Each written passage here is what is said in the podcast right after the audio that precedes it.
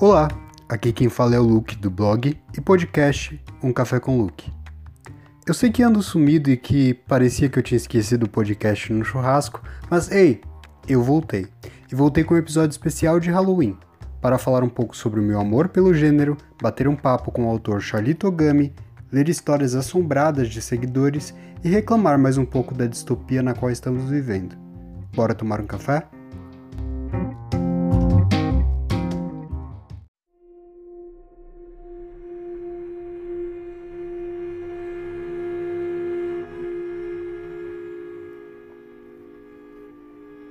O terror é o meu gênero favorito na literatura. E geralmente, quando comento isso com alguém, me acham meio louco ou me olham com aquela carinha julgadora de que terror é menos literatura. Sinceramente, eu não me importo. Afinal, quem define isso? Quem dita essas regras? Bom, na minha cabeça, coração e na minha estante, sou eu quem dita as regras. Mas de onde vem e qual é o motivo pelo qual sou tão fascinado pelo gênero? Eu sinceramente nunca tinha parado para pensar sobre isso até agora, então acho que chegaremos a conclusões juntos. Vamos começar por partes. Eu me recordo muito bem dos meus primeiros contatos com o gênero que aconteceram com dois desenhos, dois livros e alguns filmes que assistia quinzenalmente na casa do meu pai. Vamos começar pelos desenhos animados. São dois. O primeiro deles bem óbvio, eu simplesmente amava acompanhar Velma, Daphne, Fred, Salsicha e Scooby-Doo investigando situações aparentemente paranormais. Tudo bem, o desenho não é nada assustador, mas eu me recordo de ficar imensamente fascinado com os mistérios e com os monstros, que na verdade, na maioria das vezes, eram humanos disfarçados. Lembre bem nessa informação. Eu amava tanto esse desenho que o único cachorro que eu tive até hoje se chamava Scooby-Doo. Outro desenho que também me causava fascinação era Coragem, o cão covarde, que de covarde não tinha nada. Eu amava ver aquele cachorrinho rosa, desajeitado, protegendo sua família das forças do mal. Assim como adorava ver Eustáquio se ferrando, afinal, quem não trata bem animais de estimação merece ferrar. Bem, passando pelos desenhos e mais chegando na minha adolescência, sempre que ia visitar a casa do meu pai, ele alugava filmes de terror, pois sabia que eram os meus favoritos. Foi nessa época que eu me esbaldei com muito slasher, trash e suspense. Eu tenho lembranças de acompanhar os filmes do Fred Krueger e do Jason. Também adorava acompanhar a franquia Pânico, incluindo aquela galhofa Todo Mundo em Pânico. Passei pela fase o que vocês fizeram no verão passado, filmes japoneses com direito a muitos espíritos escondidos em fotografias, Criaturas como lobisomens, vampiros, múmias, todos os tipos de pânico em todos os tipos de lugares. Isso é engraçado. Eu lembro que, assim como teve uma época em que todos os filmes tinham seus títulos precedidos por a hora de alguma coisa, teve uma época em que todos eram pânico em algum lugar ou situação. Então a gente tinha coisa como Pânico na floresta, pânico na neve, pânico no quarto, na cozinha, na sala de estar, pânico dentro do seu guarda-roupa, pânico no transporte público. Enfim, eu acho que eu visitei todos esses clichês possíveis de filmes de terror. E essas produções slasher e trash ainda me agradam. Obviamente não pela trama ou pela qualidade. A maioria é bem questionável e não tem nada muito inovador, mas sim pela nostalgia que essas produções me causam. Quem viu minha resenha de Halloween, por exemplo, Uh, o mais re recente, né, o reboot que teve, sabe o quanto eu me empolgo com esses reboots de filmes que assisti quando era mais jovem. Mas foi nos livros que encontrei o meu verdadeiro amor pelo terror. Eu lembro até hoje como consegui meus primeiros dois livros do gênero em uma tacada só. Havia uma espécie de estante no poupa-tempo, onde as pessoas podiam deixar ou pegar livros. E foi lá, enquanto eu esperava em uma fila pela primeira via da minha carteira de trabalho, que eu cruzei pela primeira vez com o nome Stephen King. Eu lembro que devorei Carrie a Estranha naquele mesmo dia, e mal fechei a última página e já emendei com o Iluminado. Bem, esse foi mais lento de ler. Desde então, eu nunca mais parei de ler King, e comecei a procurar mais autores, sejam os que o autor indicava ou mencionava nas suas próprias obras, os que eu conseguia pescar nos sebos com meu primeiro curto salário. Hoje em dia, eu não consigo mais desgrudar do gênero. Meu amor pelo King só cresceu e eu descobri outros autores fantásticos, inclusive muitos nacionais que se tornaram meus favoritos também. Agora que eu já falei um pouco sobre o meu carinho pelo gênero, acho que consegui decifrar o motivo pelo qual gosto tanto do terror. E tem relação com a frase que eu pedi para você lembrar no comecinho do episódio. Você lembra? Bem, eu esqueci, mas eu sei que era algo do gênero, na maioria das vezes, os monstros eram humanos disfarçados. O terror me ajudou a entender muita coisa sobre o ser humano e o potencial que temos para coisas boas e coisas ruins também. Vou dar alguns exemplos referenciando livros para você entender melhor. E se bater uma curiosidade, anote os títulos, adquira e leia. Vamos lá. O que eu mais gosto no terror é ver pessoas comuns tendo suas rotinas comuns extremamente transformadas por fatores incomuns. Como, por exemplo, acordar atrasado e descobrir que o mundo foi invadido por seres extraterrestres. Ou acordar antes do horário e se deparar com uma criatura que te assiste dormir todos os dias e não teve tempo de sair do seu lado, pois você despertou antes da hora. Ou ainda descobrir, na sua hora de almoço, que seu restaurante favorito foi fechado pela vigilância sanitária, pois usa carne humana em seus deliciosos hambúrgueres. E sempre resta o problema do celular rancoroso que decide vazar todas suas conversas após ser trocado por um modelo mais novo com 19 câmeras frontais e 123 câmeras traseiras. Há acontecimentos extraordinários que elevam nosso instinto de sobrevivência ao máximo. Isso acontece no livro Cujo, do autor Stephen King, onde a ameaça de um cachorro portador de raiva faz com que uma mãe precise lutar com todas as suas armas para se proteger e proteger o filho do algoz. Ela fica ilhada dentro de um carro pifado que acaba funcionando mais ou menos como aqueles fornos de padaria onde frangos são objetos de desejo de cães famintos. A diferença é que aqui não estamos falando de frangos. A luta dessa mãe contra uma besta raivosa tornou esse um dos meus livros favoritos do autor. Outro bom exemplo de história que prova o quanto situações adversas podem transformar nosso comportamento e até fazer com que tenhamos dúvidas quanto às nossas próprias atitudes é o suspense psicológico O Bom Filho, da sul-coreana Yoo Jong-jong, onde um rapaz acorda com um cheiro acre de sangue nas narinas e decide sair do quarto para investigar a origem do cheiro, e acaba descobrindo que sua mãe foi morta na entrada de casa. Aqui, o terror da situação faz com que o personagem se questione acerca das suas próprias inclinações para o mal nebulando as probabilidades com uma perda de memória aflitiva e torturante. Enquanto há pessoas que encontram força e outras questionamentos, há quem se desespere totalmente frente a uma situação extraordinária. Há diversos exemplos de livros onde personagens perdem a noção e se transformam totalmente quando suas vidas são colocadas em risco. Alguns exemplos disso são os livros Vozes do Joelma, que eu resenhei há poucos dias no blog, Sob a Redoma do King e O Escravo de Capela do Marcos de Brito. Mesmo sendo grande apreciador do gênero e já tendo acompanhado reações diversas de personagens inseridos em situações extremas, ainda consigo me impressionar, como aconteceu no lançamento mais recente do King, Ascensão, onde um personagem acometido por uma doença misteriosa simplesmente deixa de lado a condição que pode acabar com sua vida para tratar de algo mais urgente uma doença que se espalha na cidade e que ameaça o bem-estar de um casal de mulheres. Acho que agora eu consigo definir de forma mais clara o motivo pelo qual o terror é meu gênero favorito na literatura. Ele é o fio condutor para um estudo do potencial humano para sobreviver a situações adversas ou simplesmente para causar destruição. E o mais interessante disso tudo é que, mesmo tendo lido dezenas de livros do gênero, é impossível saber em qual desses lados eu estaria. Você consegue?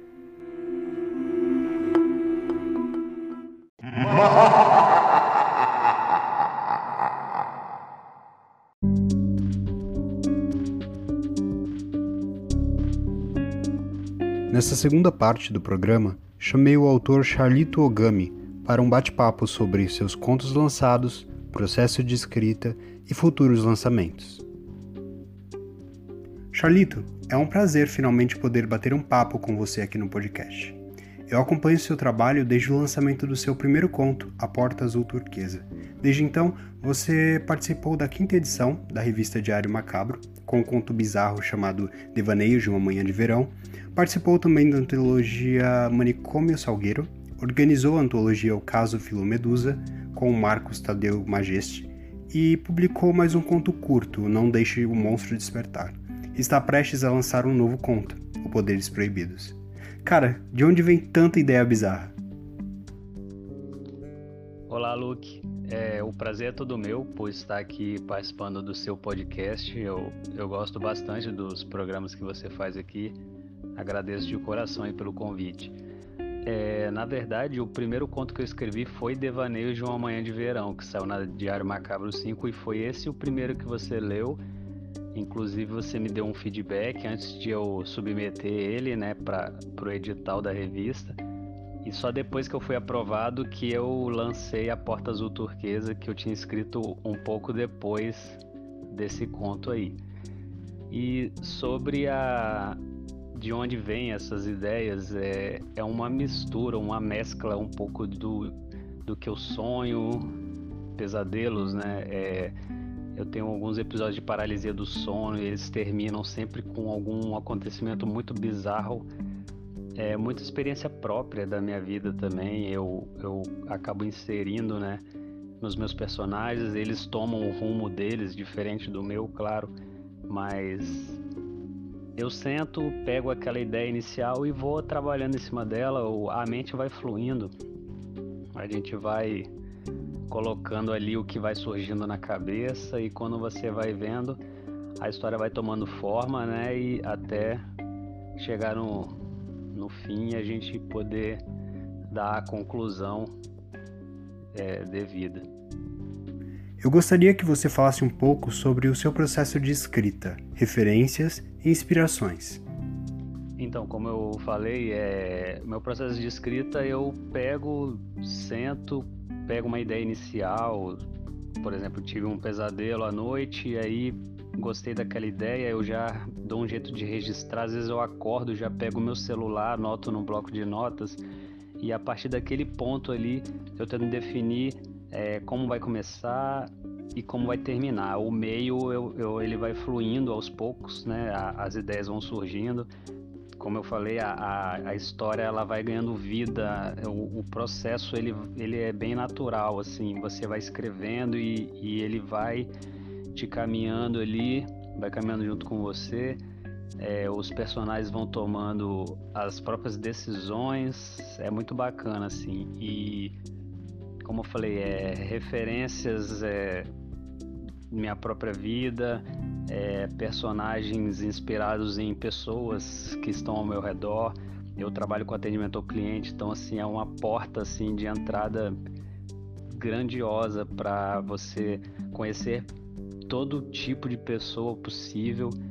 É, e a, as inspirações seriam essas, os meus pesadelos mesmo, é, esses episódios de paralisia do sono, eles dão assim uma gama infinita de possibilidades de trabalhar com terror, porque para quem sabe, né, a paralisia do sono é uma coisa muito sinistra. não desejo isso para ninguém, apesar de eu usar isso para um, um bem próprio é, é, uma coisa assim muito complicada de lidar. Eu, eu não desejo isso para ninguém, mas seriam minhas inspirações, né? E também eu me inspiro em, em filmes de terror que eu gosto desde criança, né? E, e leitura de horror mesmo, que também faz parte da minha vida. O seu próximo lançamento é o conto Poderes Proibidos. O que você pode falar sobre ele e quais são as suas próximas novidades? Teremos mais lançamentos até o final desse ano?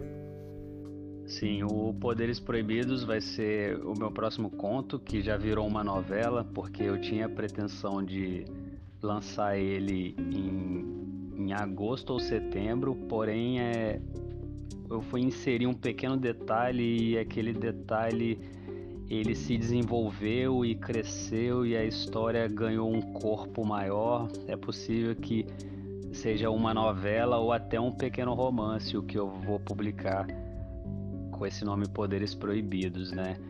E fora ele, é, esse mês eu tive uma ideia com esse monte de desafio que tem enrolado no, no Instagram, no Facebook, as pessoas, né, fazendo pequenos desafios. Eu pensei, poxa, por que, que eu não desafio alguns escritores amigos a escreverem contos baseados em títulos que eu tiver inventado? Eu peguei inventei 10 títulos, chamei nove escritores e me incluí, né, como o décimo e perguntei se eles queriam participar disso. Eles toparam, acharam bacana é, o desafio e eu vou transformar isso numa antologia chamada 10 Degraus de Desordem Natural que a gente tem é, pretensão de lançar na primeira quinzena de dezembro. Se tudo correr bem, é, até o dia 15 de dezembro já vai estar na Amazon para todo mundo poder comprar ou, ou baixar, né? Quem for Kindle Unlimited tem vai estar tá nesse, nessa plataforma também. Para quem lê contos como A Porta Azul Turquesa e Devaneios de uma Manhã de Verão, fica bem claro seu amor pela escrita e mitologia de H.P. Lovecraft. Gostaria que você explicasse um pouco de onde vem esse amor pela escrita do autor e até onde ela influencia seus trabalhos. Pois é, tem sim forte influência Lovecraftiana. É, ele é meu autor predileto assim de horror, terror. É, eu sempre gostei muito de ficção científica. Eu sempre tive muito medo de alienígenas, é, aqueles alienígenas raiz mesmo, é, os, aqueles ET cinza, cabeçudo, olho grande. Sempre tive medo de ir para sítio, fazenda, com medo de ser abduzido, sabe? E quando eu conheci o Lovecraft e vi na escrita dele aqueles detalhes de tipo nós não estamos sozinhos e nós não somos ninguém dentro do cosmos. Tipo, a gente não é nada, a gente está aqui vivendo, mas existem seres, não pessoas, né? Seres grandiosos é, observando a gente e tratando a gente como se fosse uma formiga que a gente pisa e, e não tá nem aí, sabe? E aquilo ali me mexeu comigo, eu achei muito bacana é, essa ideia dele gosto da ideia também dele de não mostrar é, características muito específicas do, das criaturas dele, né? Porque é muito fácil você descrever hoje um vampiro, um lobisomem e tipo as pessoas olham, ah, né? Infelizmente é um, é um tipo de terror que já não amedronta tanto, né? Existe essa dificuldade hoje em dia de transformar esse tipo de criatura numa coisa assustadora. E quando ele trabalha essa essa questão de dar poucos detalhes do monstro ou dar detalhes muito fora da nossa compreensão, tipo, você não consegue definir como é o bicho porque é muito é muito detalhezinho que não encaixa, é como se ele pegasse uma, um vampiro, virasse do avesso e misturasse com um lobisomem, sabe? É, e botasse ele de cabeça para baixo e inserisse tentáculos, é sempre assim, é uma é um negócio e ele também descreve como uma coisa repulsiva, né, que te causa nojo. Então você já imagina uma coisa bem grotesca e, e a falta de, de compreensão humana dos personagens é também eu acho muito interessante. Eu fico tentando processar, né, aquele aquele negócio isso que torna um, o horror dele assim bem característico e e eu gosto muito de usar isso nas minhas histórias. É, é uma inspiração assim muito forte na minha escrita. Eu gostaria que você indicasse um livro de terror que você goste muito, um filme e um jogo.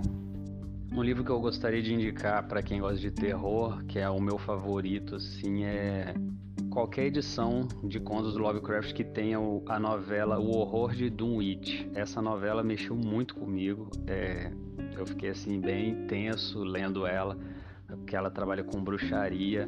Ela tem muito, muita descrição sobre o Necronômico, né, que é o livro proibido dos mortos.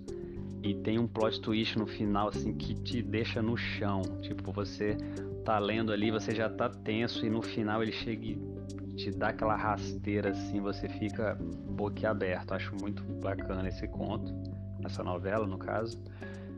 É, filme, eu gosto muito do A Morte do Demônio, ou Evil Dead, o 1, né? O primeiro.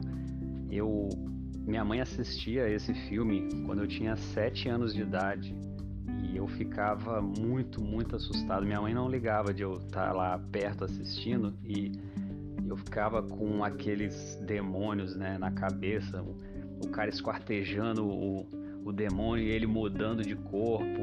Acho que até no 2 tem o Ash pega e enterra a mulher dele e ela volta à vida e ela fica dando gargalhada, sabe? É, indico muito Evil Dead 1, 2. O 3 é um, um, pouco fantasioso demais, mas é bacana também. A série eu gosto. Mas assim, se for para indicar um só, Evil Dead 1. Jogo, é, apesar de eu ter sido um, uma criança muito viciada em videogame, Hoje em dia eu já não jogo tanto, eu enjoo muito fácil de jogos, mas assim, é, vou dar uma, uma resposta clichê aqui, eu vou indicar o Silent Hill, porque é um jogo assim que me assusta bastante. Eu jogava no PSP, eu acho que era o. Não sei se é o Origins, Silent Hill Origins, que eu jogava com fone de ouvido no escuro e ele me deixava muito tenso, assim, eu ficava muito assustado. O, o fato de você usar fone de ouvido, ele dava uma experiência, assim, muito imersiva. Para finalizar, é, onde é possível encontrar seus trabalhos e te encontrar na internet? Bom, é muito fácil me encontrar na internet. Eu acho que eu sou o único Charlito Ogami que tem assim, fácil de pesquisar. Eu tô no Instagram, eu tenho o meu Instagram que é o Charlito Underline Ogami, que é um que eu uso mais como blog, eu posto resenhas, posto minha vida geek em geral, as coisas que eu, que eu gosto, livros, quadrinhos, colecionáveis. E tem o Charlito Underline Ogami Underline Escritor, que é o meu voltado para a minha o meu processo de escrita mesmo, meu trabalho como autor. E meus dois contos estão na Amazon. É só pesquisar lá pelo meu nome, vai aparecer. Eu tenho contos também publicados em antologias da Diário Macabro, até então é só com essa editora. Eu já tenho é, três contos publicados em três antologias diferentes, inclusive a que está para sair é o caso Filo Medusa, onde eu sou organizador e também tenho conto lá dentro. Charlito, muito obrigado pelo bate-papo. Foi um prazer falar um pouco sobre seus trabalhos e divulgar seus contos por aqui mais uma vez. Eu que agradeço aí pela, pelo convite, né, por ter me chamado para participar do seu podcast. Como eu disse, gosto muito do trabalho que você faz aqui. Desejo muito sucesso sempre. É, agradeço aí quem quem está escutando o podcast, é, tirando as dúvidas aí sobre o meu trabalho. É, mais uma vez, muito obrigado aí pelo convite. E galera, me segue lá no Instagram, baixa meus, meus e-books lá, procura é, meus contos em antologias. Tem muita novidade vindo aí. Muito obrigado.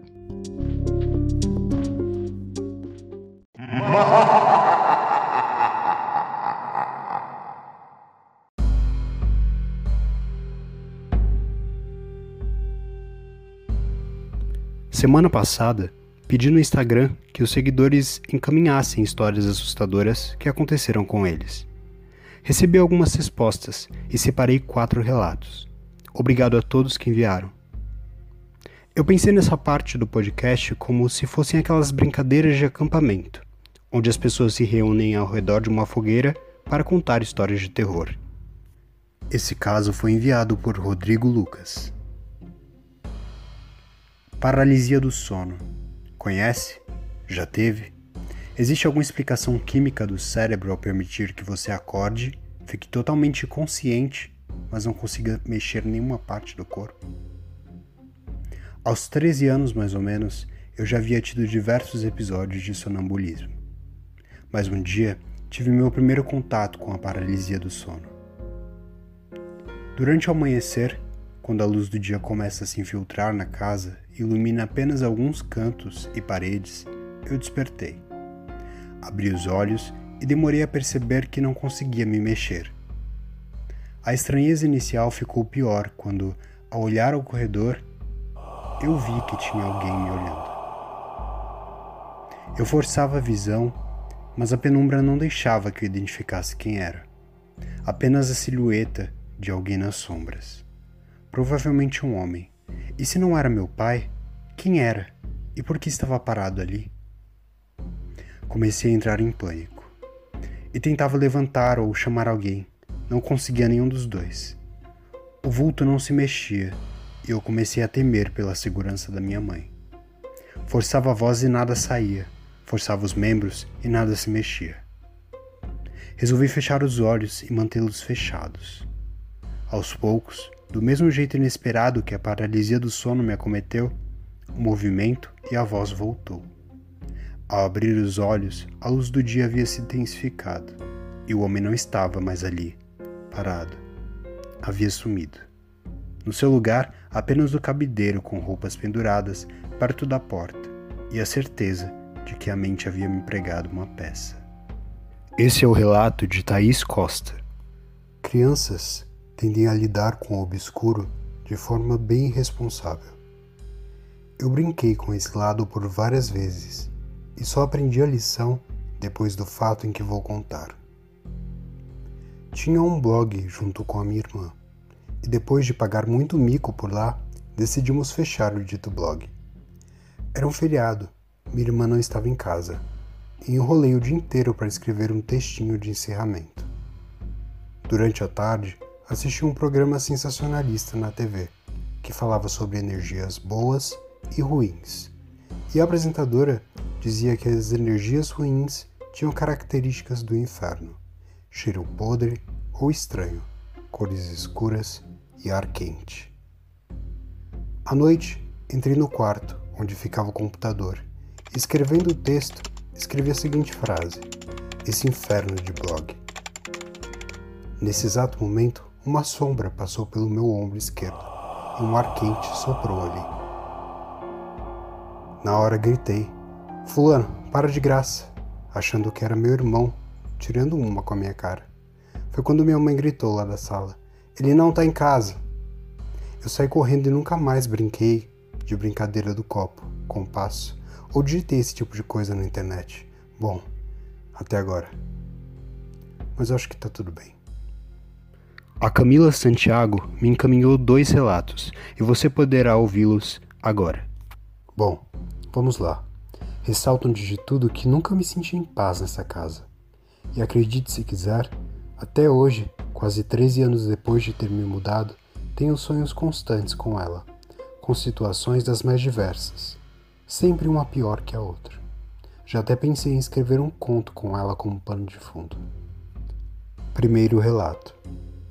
Nesse dia, já à noite, em torno de umas sete e meia, estávamos no quarto, eu e minha prima e na sala, no andar de baixo, minha mãe e minha tia. Minha mãe gritou na ponta da escada que tinha pão frios na mesa, para descermos e fazermos um lanche. Gritamos um ok de volta, mas descemos quase meia hora depois. Apertadas para irmos ao banheiro, minha prima foi no que tinha ao lado do meu quarto, enquanto eu fui ao lavabo, no andar de baixo. Passando pela cozinha, eu vi minha mãe de pé, concentrada preparando os lanches. Fiquei olhando uns segundos, fui ao banheiro, saí, olhei novamente e ela lá, preparando os lanches, em silêncio e de cabeça estranhamente abaixada.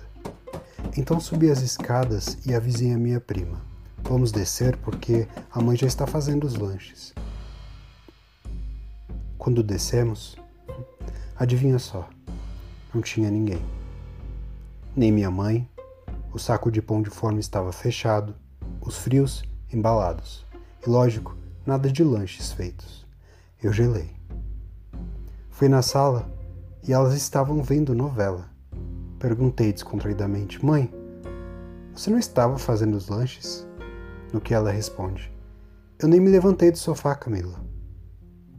Eu voltei pálida para a cozinha.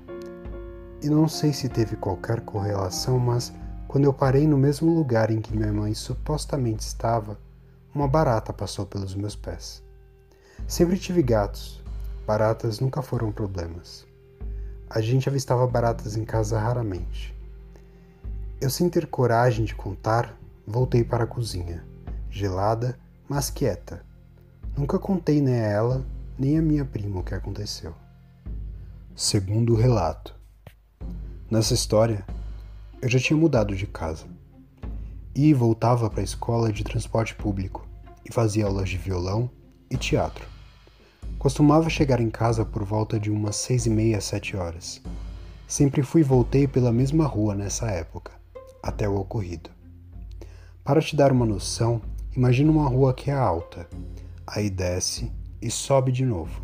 Nada muito íngreme, e nesse desce tem meio reto que dá para outra rua à sua frente. É quase uma encruzilhada. De frente para essa rua tem uma casa e na lateral dela um pequeno condomínio. Essa casa tem aspecto de velha e abandonada. Nesse dia, quando eu estava na primeira subidinha, eu vi uma menina sentada no meio da rua, com a cabeça baixada, roupas bem sujas e manchadas. Eu chegando perto e ela nada de se mexer, no meio da rua. Não se mexia um centímetro. Quando eu cheguei mais perto, ela levantou pouca coisa a cabeça e parecia estar chorando. Nossa, um sentimento de desconforto, desespero, pavor. Eu de repente escuto um carro vindo devagar, atrás de mim. Me virei para olhar e, quando voltei o rosto, a menina não estava mais. Foi questão de segundos. Novamente, não contei para ninguém.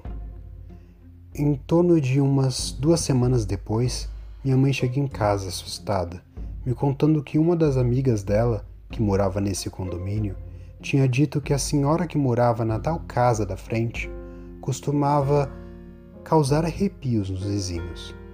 Já havia alguns anos. A velha parecia mexer com coisas muito negativas desde que a filha morrera atropelada. Por um tempo, os vizinhos ouviam gritos, choros e lamentações de madrugada e toda vez que a polícia era acionada, não encontravam nada. E aquilo só cessou quando a senhora faleceu. Eu fiquei em choque. E dessa vez contei para minha mãe o que tinha visto. Se era a filha da velha ou não, se a menina realmente morreu, se havia mesmo choros e lamentações, eu nunca vou saber. Mas eu lembro da cena nitidamente. E foram realmente segundos de pavor.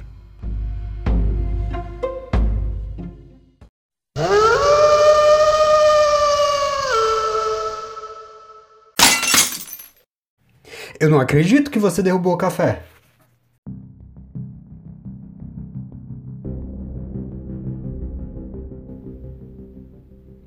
O meu café derramado especial de Halloween vai para potenciais criadores de monstros, que já criaram um monstro que faz flexões duvidosas, e que pelo andar da carruagem, guiada por um cavaleiro sem cabeça, ainda criarão outros.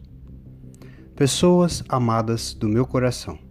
Estamos quase no final de 2019 e vocês ainda não aprenderam que dar palco para maluco é burrice? Eu poderia citar vários exemplos disso, mas eu vou citar um só. Semana passada, o MC Bolacha Água e Sal foi para um parque e filmou uma criança, ridicularizando a criança na internet. E o que as pessoas fizeram? Colocaram o nome do bonito nos assuntos mais comentados. Triplicaram o número de seguidores do MC Bolacha Água e Sal. Ok, ele perdeu alguns patrocínios e shows, mas ganhou engajamento por uma atitude escrota. E muita gente fez a merda de ficar espalhando o vídeo, viralizando a imagem de uma criança filmada sem autorização e sendo constrangida por um bando de patetas. Pessoal, escolham suas batalhas, sabe? Vocês já colocaram uma merda no poder fazendo piada com o esgoto que aquele cara solta pela boca a cada declaração e ainda não aprenderam que dar palco para maluco não é a melhor solução? Poxa, parem de criar monstros que vão te assustar depois.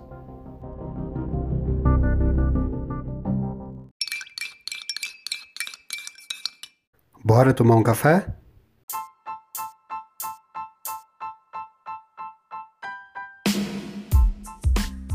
Você já assistiu a nova versão da série Creepshow?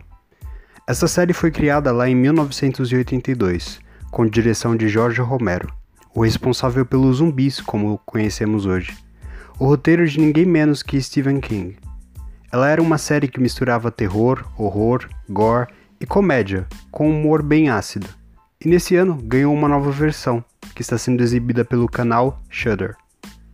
Até o momento da gravação desse podcast, já havia sido exibido cinco episódios, sendo que cada episódio contém duas histórias diferentes. E eu, sinceramente, estou bem surpreso pela série estar melhorando a cada novo episódio. Olha que o primeiro já começa com uma adaptação de Massa Cinzenta do Stephen King. Fica aqui a minha dica. A minha segunda e última dica para esse episódio de Halloween é a antologia Histórias Mais ou Menos Assustadoras, lançada esse mês pela agência MAG e em formato digital, reunindo contos de Ana Martino, Delson Neto, Fernanda Castro, Jonathan Marques, Karen Alves, Leide Sibila, Roberto de Souza Causo e Roberto Fideli. Eu estou no momento da gravação desse episódio no quarto ou quinto conto da antologia. Indico para quem gosta de histórias de terror e também para quem é medroso para esse tipo de coisa. São histórias curtas que te permitem conhecer a escrita de autores nacionais e isso é sempre uma dica que dou por aqui. Então, aproveite o Dia das Bruxas, reúna seus amigos em volta de uma fogueira e vá ler histórias mais ou menos assustadoras. Mas não deixe ninguém sair da roda para explorar a floresta sozinho, ok? Isso é atitude burra.